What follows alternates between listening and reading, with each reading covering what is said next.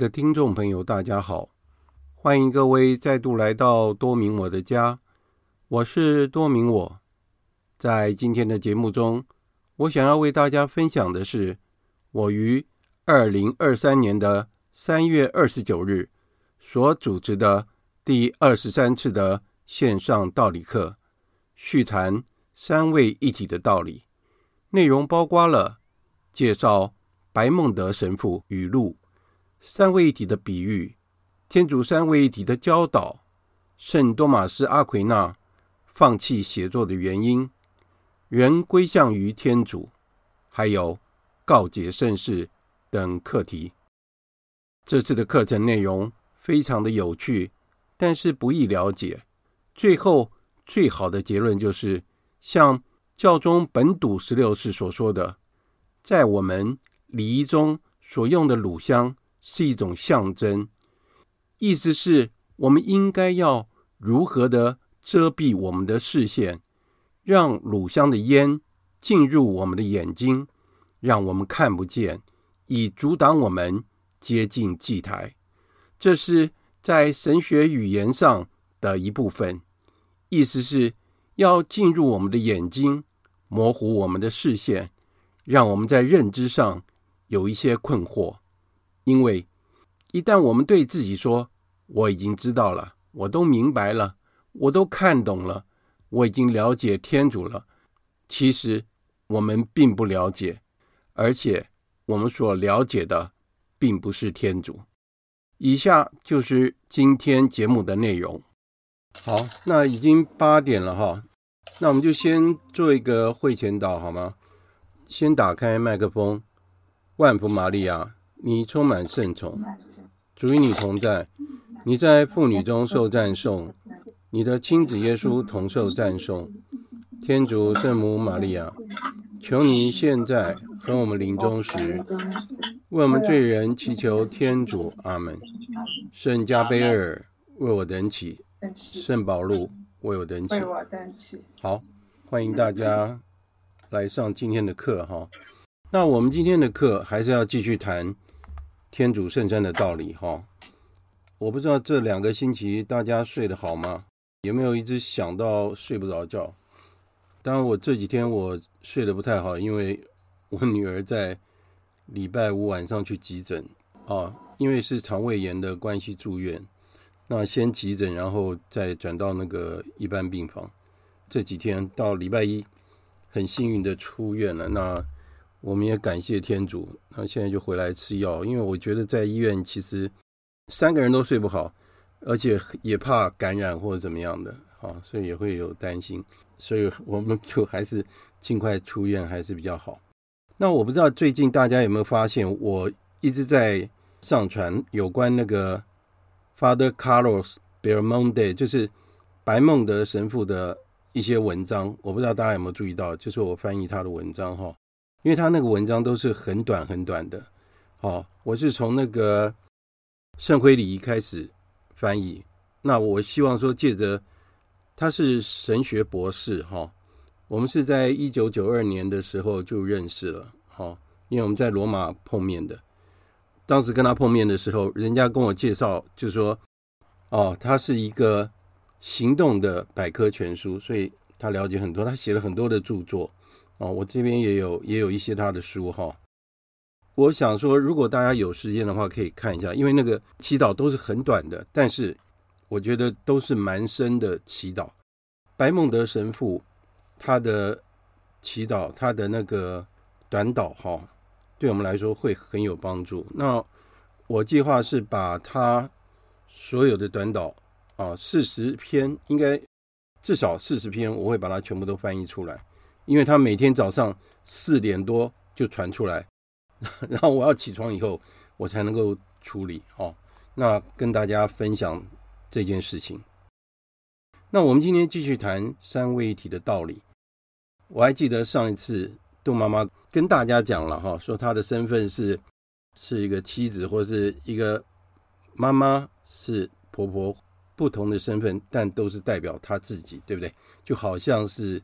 三位一体，就是有三个名称都是指他自己。好，这边有几个比喻，他讲到说，例如说水有三态，我们以前学物理的时候，我们应该知道，水有固态、液态和气态，它的形态不一样，因为温度不一样，它形态不一样，但是它都是水，对不对？这是一种解释。那第二个就是人有灵魂、肉体和思想，哎，这个我们应该可以理解。但是这三个部分都存于一个人身上哦。还有蛋，我们现在缺的那个蛋呢、啊？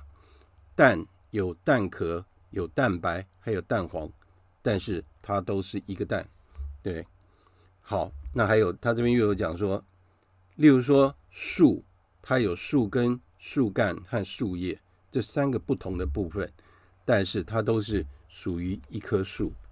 那当然就在上次我有介绍，就是炸酱草的那个说法，那个是爱尔兰的国花，也是圣派翠克他所解释的。哦，它是爱尔兰的珠宝，哦，都是同样的道理。但是问题是说，三位一体，如果大家上次有读那个亚达纳修。他的信经的话，哦，如果你没有把它看一遍的话，你大概知道三位一体到底是什么样的一个关系，哦，它到底是三个不一样，但是他们有不同的位格，哦，但是他们是一个天主，因为那个圣经讲得很清楚。我想问一下哈，我这篇文章有没有人把它全部读完？如果有的话，没有的话也没有关系，我今天会把它讲完。那我就继续讲了。那我们来看一下巴伦主教他怎么样说三位一体的道理。他说，当我们谈到有关于天主的一切的时候，因为天主教是一神论，所以说跟犹太教和回教会有共鸣。为什么？犹太教跟回教徒他们也都是一神论啊，他们都相信唯一的天主。是什么问题让基督宗教有关天主的道理有所不同呢？那当然，每一个教派好都有不同的解释。那上次我也有讲过，就是如果教会里面出现异端的时候，教廷就会开大公会议，召集全世界的主教一起到某个地方开会。那开完会以后，就以那个地方的名称当做。这次的会议，那就是要解决当时的异端。那当然，其中三位一体的这个问题，在初期教会的时候就解决了。所以说，为什么会有尼西亚的信经？那个时候开始的。好，当我们在祈祷的时候，我们是不是会先画圣号？那我们画圣号的时候，我们怎么画？我们是不是因父及子及圣神之名者，阿门，对不对？当我们在画圣号的时候，我们就在呼求天主圣山哦，所以我们是先呼求天主圣山临在于我们的祈祷。有的人画圣号就这样画一圈，也不知道他到底在画什么，或者是说一二三四五，也不知道他在念的到底是什么。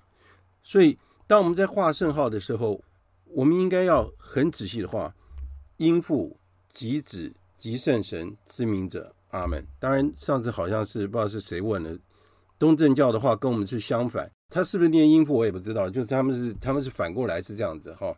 东正教他们是反过来的哦，所以圣号是有它的意义存在。那上次我们也有谈到说，天主只有一个，但是它不是单独的一位，它是有三个位格，所以说我们说他们三位一体的关系是。一种共融的关系，我们也讲到说，圣若望保禄二世他说，三位一体的关系就像家庭的爱一样，这些都是解释三位一体的关系。当然，这个是必信的道理，我们可以这样子讲。上次我们也讲过说，说三位一体的道理在旧约里面已经可以看到一些蛛丝马迹，但是一直到耶稣基督来了以后。他才把这个三位一体的关系讲清楚了。好，如果大家还记得的话，而且耶稣基督他一直提醒我们，而且他不断的说，他是由天父所派遣来的。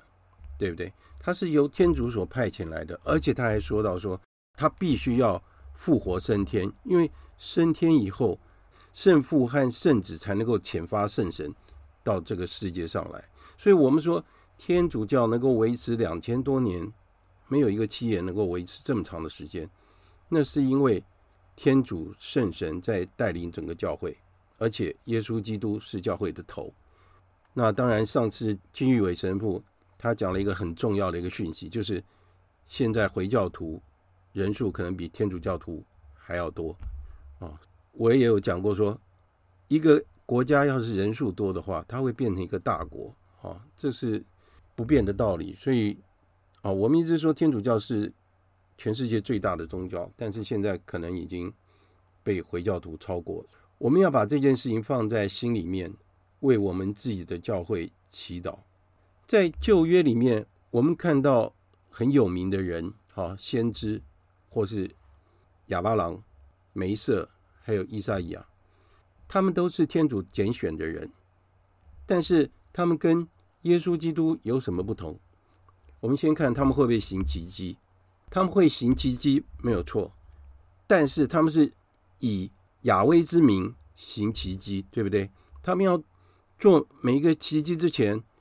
都是雅威告诉他们怎么做。例如说，梅瑟让红海分开，让希伯来人从红海的干地走过，那是雅威告诉他，拿起他的权杖往那个红海敲下去，然后海就直接分开来啊！当然，这个我相信是非常的壮观哈。我们看电影的话，我们看那个十诫或是埃及王子啊。画的很壮观啊，大家都会有印象。例如说，以赛亚先知，他们都是天主的使者，他要把天主的话带给当时的人。但是他们行奇迹，都是依赖天主的大能行奇迹，跟耶稣基督有什么不一样？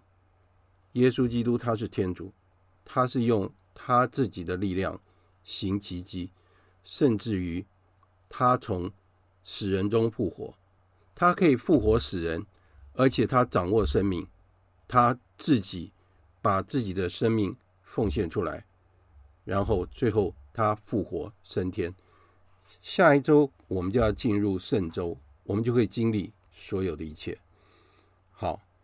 那我们说，从一个人的言行或是作为，我们可以认出一个人来啊。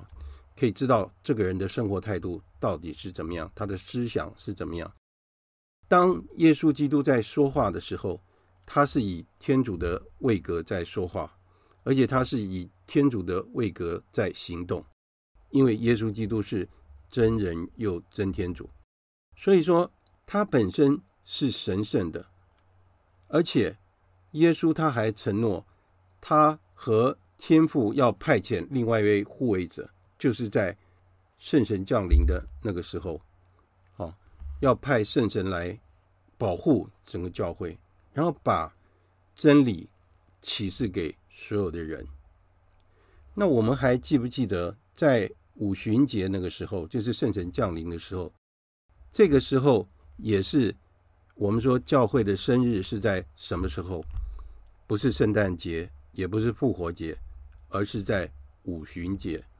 在那个时候，我们还记得说，那十一个中途，他们因为耶稣被钉死，所以他们很害怕，所以他们躲起来，害怕犹太人来抓他们，把他们处死。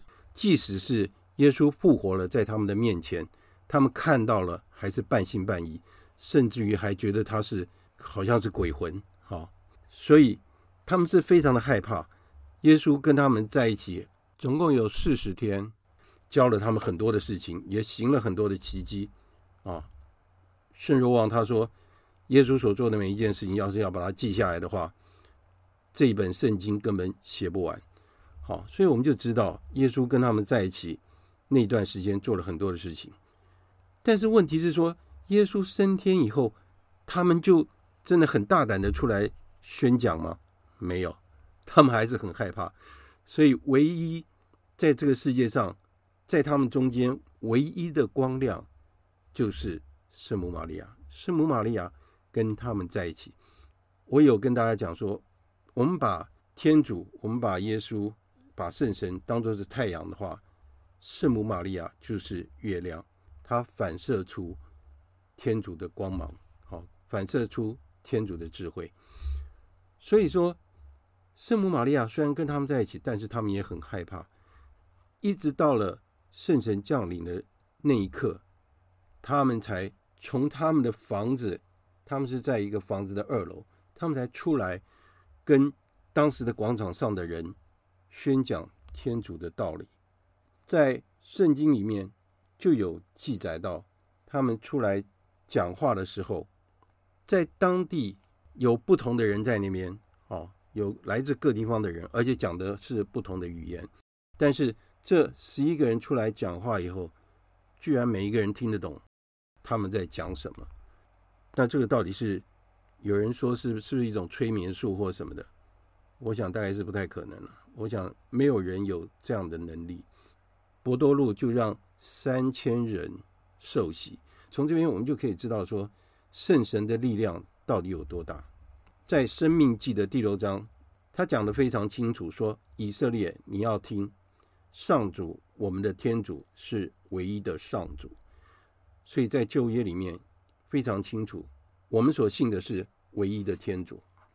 但是他们不知道那个时候所谓的唯一的天主到底是什么意思。我上次我也有解释到说，犹太教他们还是只相信只有一个天主，他们不相信有三位一体的天主，所以他们的信仰还是停留在旧约时代，所以他们到现在还是相信梅瑟五书，好，梅瑟五书叫 Torah，他们还是坚持的这个，所以他们不相信耶稣基督是救世主。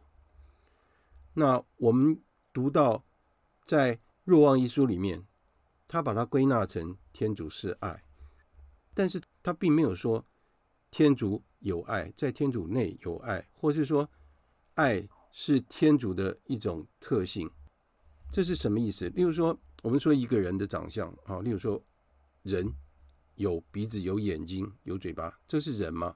人才会有这样的一个属性，就是特性啊。人会直立走路，猴子没办法直立走路，人猿应该也没有办法吧？这就是所谓的属性。圣若望他说，爱就是天主。他完全的本质，所以这就很清楚的讲到说，三位一体的关系，就是天主就是爱的角色，天主圣子是被爱的那一位，那他们之间的爱就是天主圣神。这个讲法是不是跟圣若望保禄二世他在用家庭的关系解释三位一体的关系的时候，是不是很接近？今天的课啊，事实上非常有意思，大家听了一定会很有趣。在圣经里面，哈，有一个很伟大的一个传统，那就是说，这是一个提醒，也是一个困境，那就是如何的调解犹太人他们本身的信条，他们所宣称的天主是爱。这几个世纪以来，我们天主教的信仰都是。一直维持在这件事情上，就是天主就是爱的本身。我们从刚开始，我们就是这样讲。在教会里面有很多的神学家一直在解释天主圣山的道理，而且在公元四百年的时候，我有跟大家提到有一位大圣人叫做奥斯定。大家还记得他在海边发生的事情吗？因为上一次我。跟大家上完这个课以后，我的一个学弟他跟我讲说，他听了以后，他还是听不懂三位一体到底是怎么样。我说好吧，要不然你就到海边去走一走，可能你会碰到一个小孩子，他可能会告诉你答案是什么。好，奥斯定他写了一本巨著，叫做《论三位一体》，所以我们从这边我我们就可以知道。圣奥斯定对天主圣三，他做了很多的研究，他也讲了一个很有趣的比喻哈。他说，在创世纪里面，我们的人哈是按照天主独特的肖像和那个模样所创造的。啊，这是在创世纪里面所说的，对不对？人最独特的地方就是人有理智，人有思想，对不对？奥斯定他用思想本身来讲出三位一体的道理。我设法为大家解释一下，大家听听看哈。例如说，我们的人，我们有思想，我们有自知，自知的意思就是对自己的了解。另外就是自爱。我们上次有解释过位格是什么？位格就是有理智，可以理性思考，而且有感情这样的受造物。所以就是人和天使。我们想。思想，我的思想，我的想法，我学的知识越多的话，我对周围的事情越了解。我越了解天主教的道理的话，我对天主教的信仰就会越深刻。我对天主越了解的话，我会越爱天主，因为我越了解他。对我们自己也是一样，我们学的越多，我们越了解，或者是说。我们祈祷的越多，我们越了解自己的内在。我们受了很多的教育以后，我们会有好的思想。我们越知道自己，我们就会产生自信。所以我们会了解自己，对，我了解我自己是怎么样。就像我们上这个线上道理课，我发现一个现象，就是我们上了几堂课下来以后，大家都觉得自己是大罪人。所以这个这个到底是上课有效呢，还是我们的反省能力很好？那我们对自己有所了解了以后，我们会有自爱，我们爱自己。思想、自知和自爱都是属于我们本身的一一个反应。我们分成这三个部分。我们要爱自己，我们才能够去爱别人。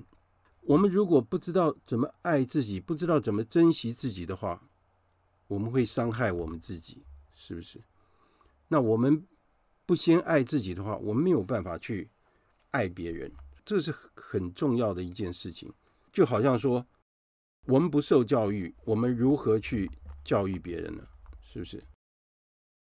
那我们讲到说，思想以这三种模式和关系维持着，就好像天主圣父，他是天主的思想。天主的思想就是天主原本的根基，就是天主他本身。哦，圣子呢？圣子是天主的自知，他对自己的了解。那我们也说，圣子就是主基督，就是耶稣基督。他还没来到世界上之前，我们说他是天主的智慧，对不对？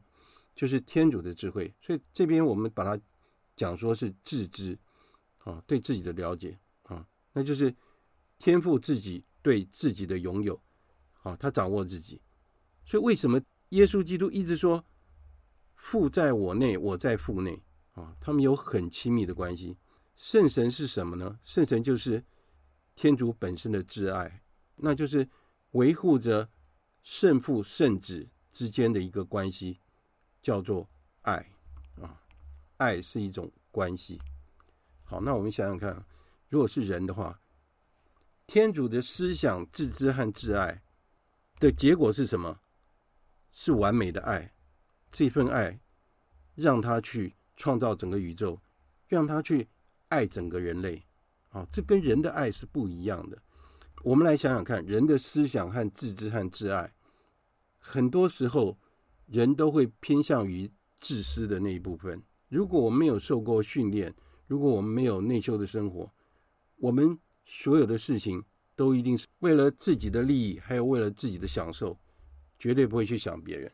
我们也讲说，爱就是一个利他的行为，对不对？所以在人的部分会变成自私，但是对天主的部分反而是向外辐射出去。他的爱是向外辐射出去，这样大家可以了解吗？所以说，天主是只有一个。但是在他之内是有一种关系存在，是一种施予和接受的一个关系，就好像我们呼吸吸和呼的那个关系。我们也说圣神是一个气息啊，当然这个听起来有点抽象啊，但是我们在想一件事情，例如说，我在说，我刚刚想了什么，我刚刚在做什么。这里的我是主词，对不对？那那件事情，我想的那件事情，我们说是一个受词，这就讲到文法，就是好，我们讲简单一点，我在想什么？我是我自己，我想的那个事情是是不是我自己在想那件事情，还是属于我自己的？那然后我的思考，我的思想，那也是我自己，对不对？所以这边我们就可以看到说，这是奥斯汀的一个理论，就是刚刚我们说的，就是刚刚我们说的所谓的人的思想、自知和自爱这三个东西的关系啊，因为它的主体和对象都是同一个人，都是同一个，对不对？都是指我们自己。那在天主来说，也是他自己，但是分成三个位格。好，那他这边。又举了一个例子，我觉得也很有趣啊。他说，在那发文里面，他说：“我问自己，我问我自己。”我们听听看这句话，“我是指谁？就是我自己嘛，对不对？”那我问我自己，那我问的是谁？就是问我自己啊。那我问我自己的时候，我就在想我自己，对不对？所以这三个关系又结合在一起了。我们再讲一个，就是说。例如说，我们跟好朋友在谈谈天，哈，谈话，跟我们很深的好朋友在谈话的时候，我们会互相交流，互相交流我们的想法。特别是说，他这边举的例子是说，做心理治疗或是做神修指导。我不知道大家有没有做过心理治疗，我是没有这个经验了。但神修指导有。心理治疗，当然我们看呃影集啊，或是电影的话，我们看到啊一个人躺在那个。很舒服的沙发上，然后跟那个心理治疗师倾谈他自己，对不对？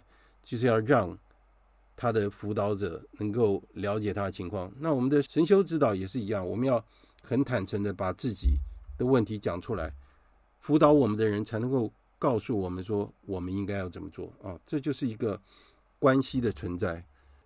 我们一定要能够深入的了解自己以后，我们才能够更爱自己。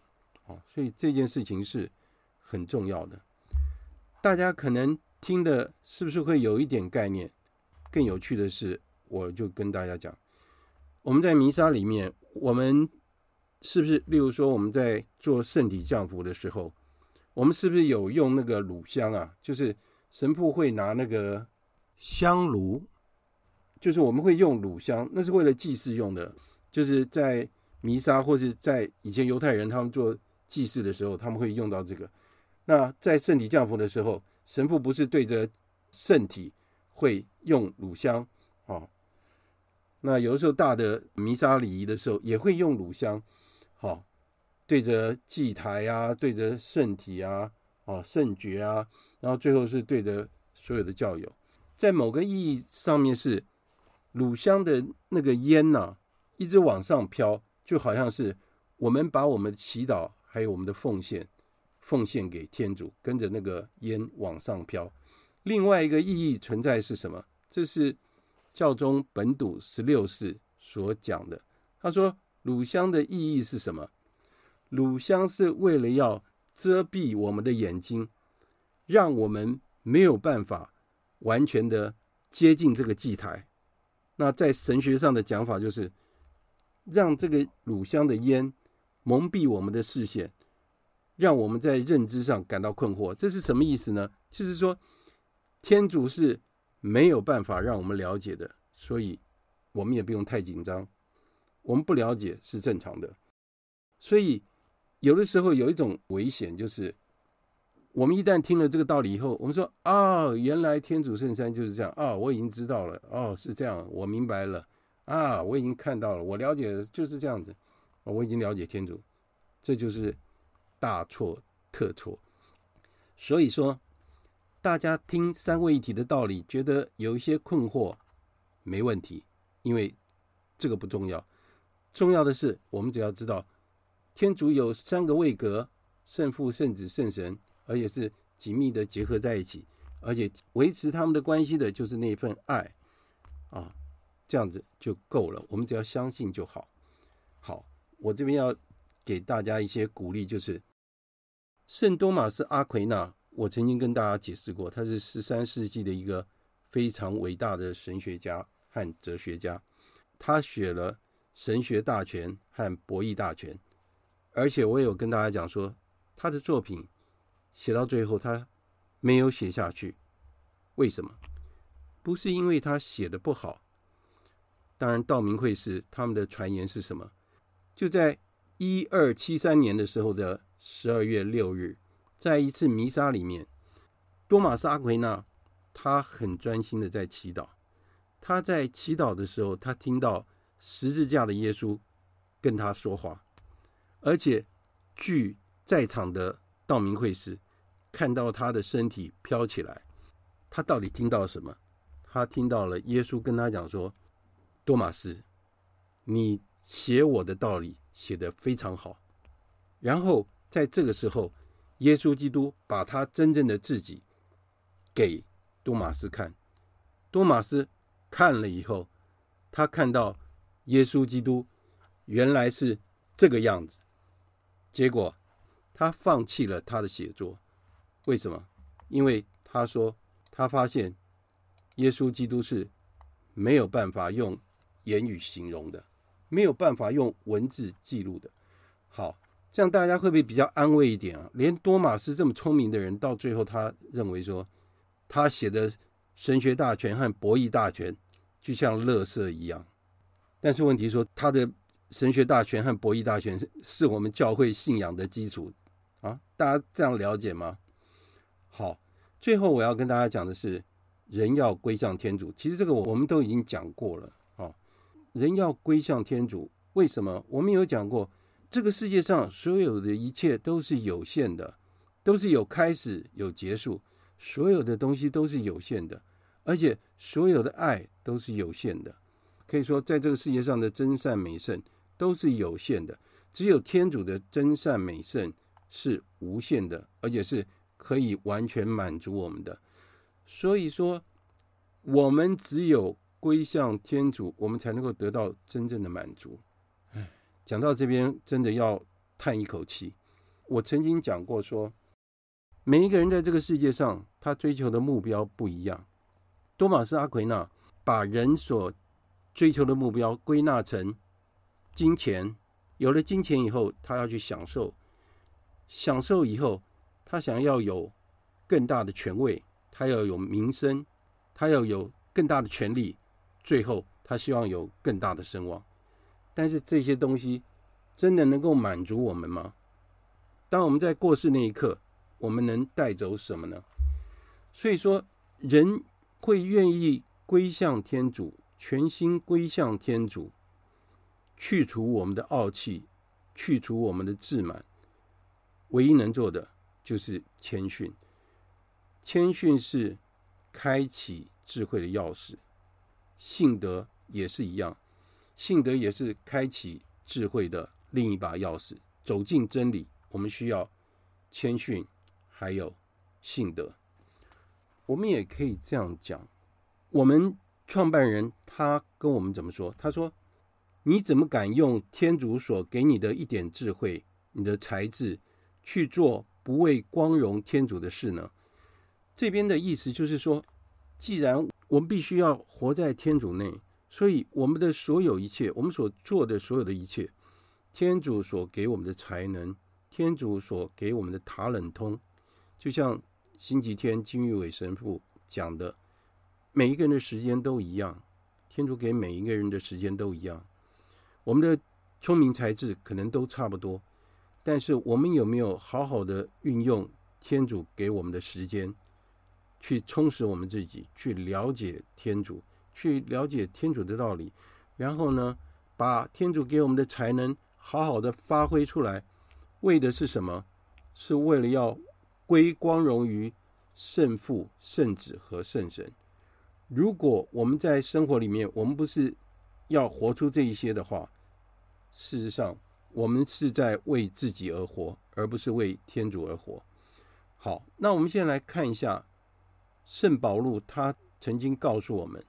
那这个也是天主借着圣保禄的口来告诉我们，他说：“他们虽然认识了天主，却没有把他当作天主，而给予天主光荣和感谢。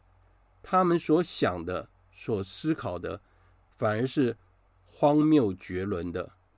他们冥顽不实，把心陷于黑暗。他们自以为自己是智者，反而成为愚蠢的，将天主的光荣改变成为可朽坏的人、飞禽、走兽、爬虫形象的偶像。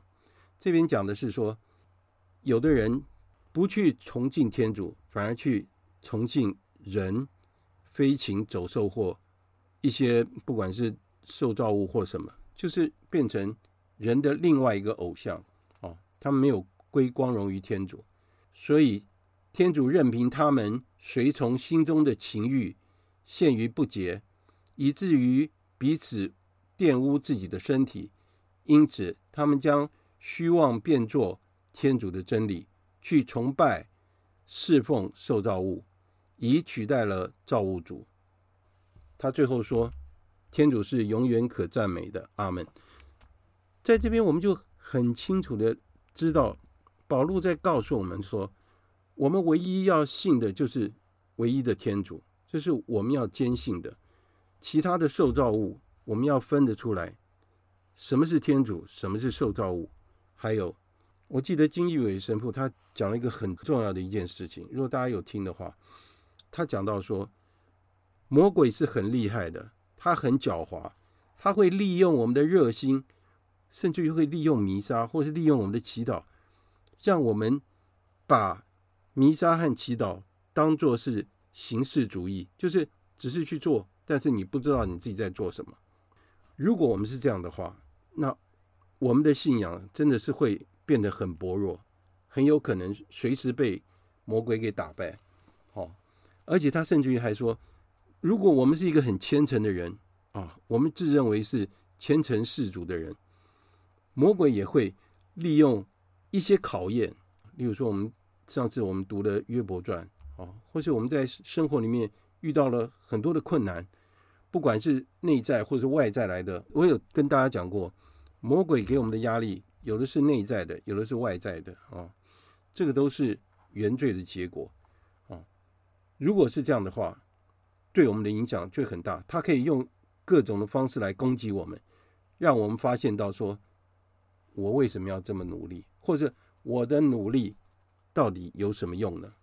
好，这个对我们来说都是很大的一个考验哈。我想要跟大家分享的一个是，就是我最近写的一篇有关那个告解的这篇文章哈。我跟大家解释一下，我们都知道，在教会里面的七件圣事对我们来说是很重要的，而且这七件圣事。应该是由神父，也就是司祭，他们有教会所赋予他们的司祭职，由他们来执行的。但是现在我们有送圣体员分担神父的工作啊，那当然这是教会所允许的。那这七件事是对我们来说非常重要。我们的灵魂要是没有好好的照顾的话，我们的灵魂会死亡。啊我们要是勤领圣事的话，我们的灵魂就会很活泼。我们也知道说，征服八端里面有讲，心灵洁净的人是有福的，因为他们要看到天主。对，那我们要领圣事的时候，我们当然要需要告解。如果我们没有告解，我们去领圣事的话，不仅是这个圣事无效，反而是增加另外一个罪。告解圣事本身就是一个很美妙的一个圣事，因为它能够洁净我们的灵魂。那我把它当做是好像作为一个心灵 SPA 一样的，就是让我们能够通体舒畅哈，不管是我们的心灵或是我们的肉体都是一样。好，我曾经看过一个战争片哦，就是当战争是很恐怖的，有一个父亲带着自己的女儿在逃亡啊，因为后面有追兵，后面的追兵要枪杀他们，那他们无路可逃，但是他看到前面有一个化粪池。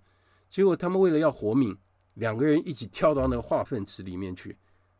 他们跳进去以后，整个人没入那个化粪池里面。你想想看，普通的人会做这种事吗？他们为了要活命，所以他们跳进去。当时我看到这个这一幕啊，我只觉得哇，咦，很可怕。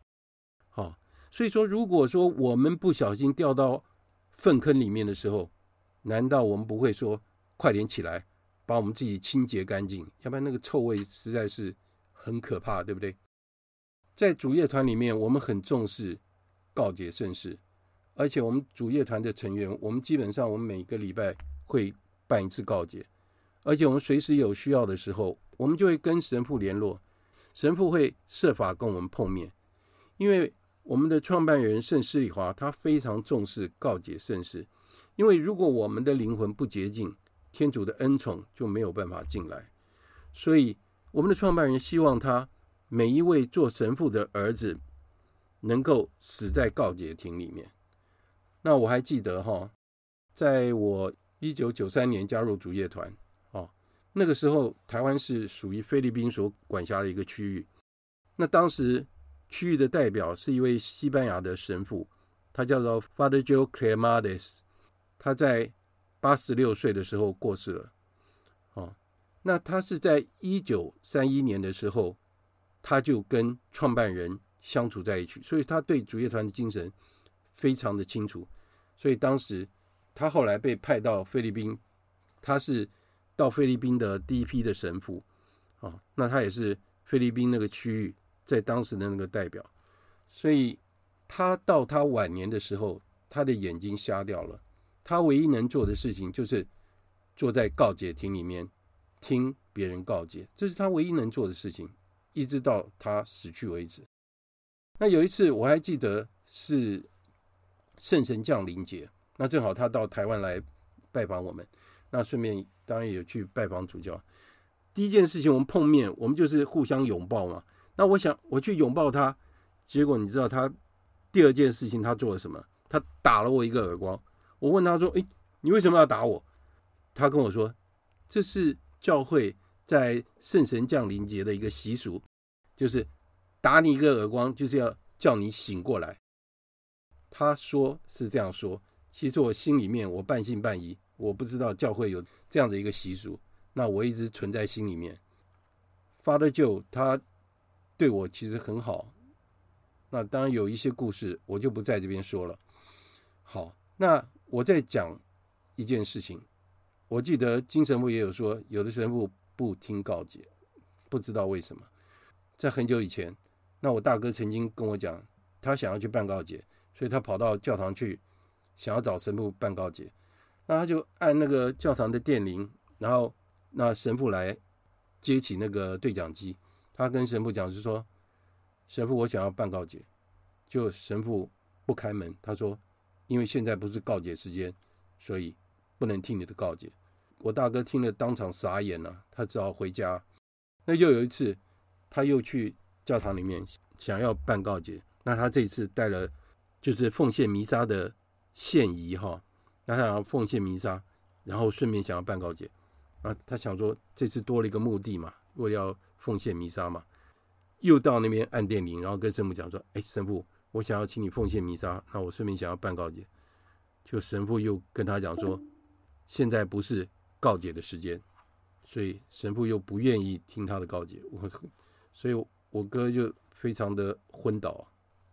就我哥就回来问我说，告诉我这个情况，那我就建议他说，因为我哥是那个主业团的协助人，我说那你为什么不跟那个就我们主业团神父联络就好了，直接去找神父嘛？那结果我就跟他讲说，你找主业团神父，他一定会帮你忙，因为你是协助人嘛。那他就决定说去找那个。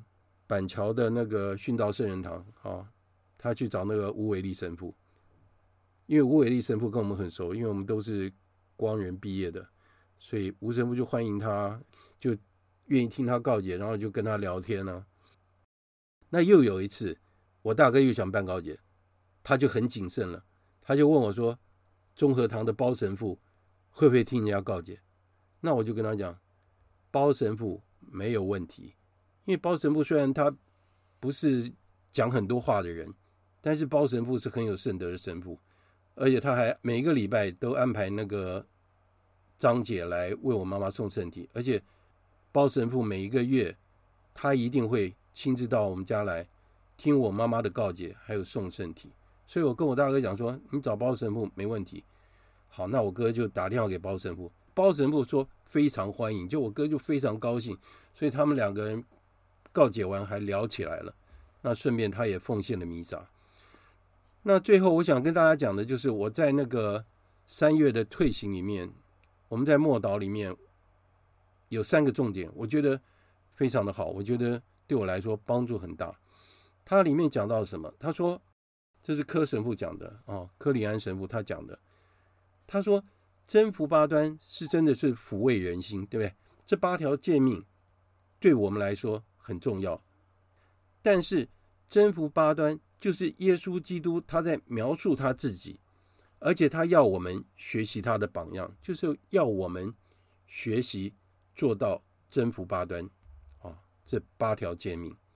那另外就是我们已经要进入圣周了，耶稣基督救赎全人类，他甘愿受到十字架的酷刑。当然，在这个痛苦的过程中，我们都很清楚，但是更重要的是。他知道他自己会战胜死亡，他会复活升天，所以重点是痛苦之后的喜乐。所以当我们在痛苦中，我们还是要抱有喜乐，这就是很重要的一件事。之后会有喜乐，所以守斋和克己的意义也是一样。在我们守斋的时候，不能吃这个，或是要吃半饱，或者怎么样，让我们在这一天。有一些时刻是比较辛苦的，那只有这一天而已。过了明天以后，我们又恢复正常，我们又可以吃肉，对不对？但是当斋戒的目的是要让我们受一点辛苦，为了要奉献给天主。但是最重要的就是要有望德。所以圣周已经要到了，我们是用什么样的心情来迎接复活节呢？现在复活诞已经不是很重要了。哦重要的是，我们是不是已经准备好了，能够接受主耶稣基督的救赎，还有获得复活节的喜乐？今天我就讲到这边，大家有没有什么问题？有问题可以直接先提出来好吗？那我就要问那个杜妈妈喽。那个，嗯，其他的，是 兄弟姐妹没没有问题。那个，因为时间很少了哈。对啊，我我我想问的就是，是在开始的时候，豪兄有说，嗯、是呃，三位一体位格不同哈。对。那我就有疑问，就是天主的话，他是创造者，他应该是、嗯、因为位格是说受造物才、嗯、才有位格。呃，不是不是，天主有三个位格：圣父、圣子、圣神。嗯他们有三个不同的位格，哦、人和天使都只有一个位格，这样可以了解吗？嗯、哦，这是一个位格，天使一个位格，人只有一个位格，所以我刚刚讲的什么思想、自知和自爱都是属于人的，在人本身是只有一个位格，嗯、但是在天主本身是不同的位格。有人会说，为什么天主会有三个位格？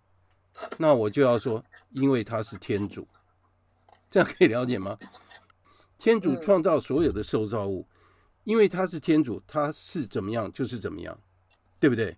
嗯，我们不能说为什么天主是三位一体，因为他是天主。为什么天主有大能？因为他是天主，对不对？在天主面前，我们只能跪下朝拜、敬拜他、崇拜他，因为他是天主。很多时候只有这个答案而已。嗯，所以。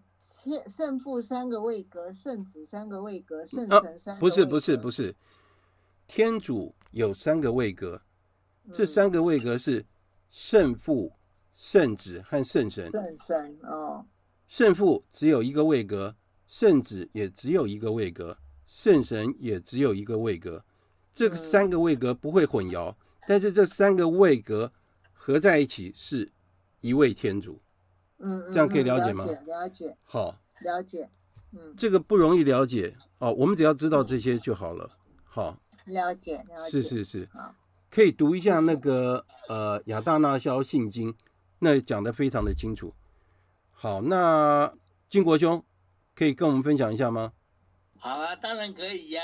嗯，分析是很好的习惯呢。是。呃，不管因因为只有两分钟了哈，不好意思，今天我讲的比较多。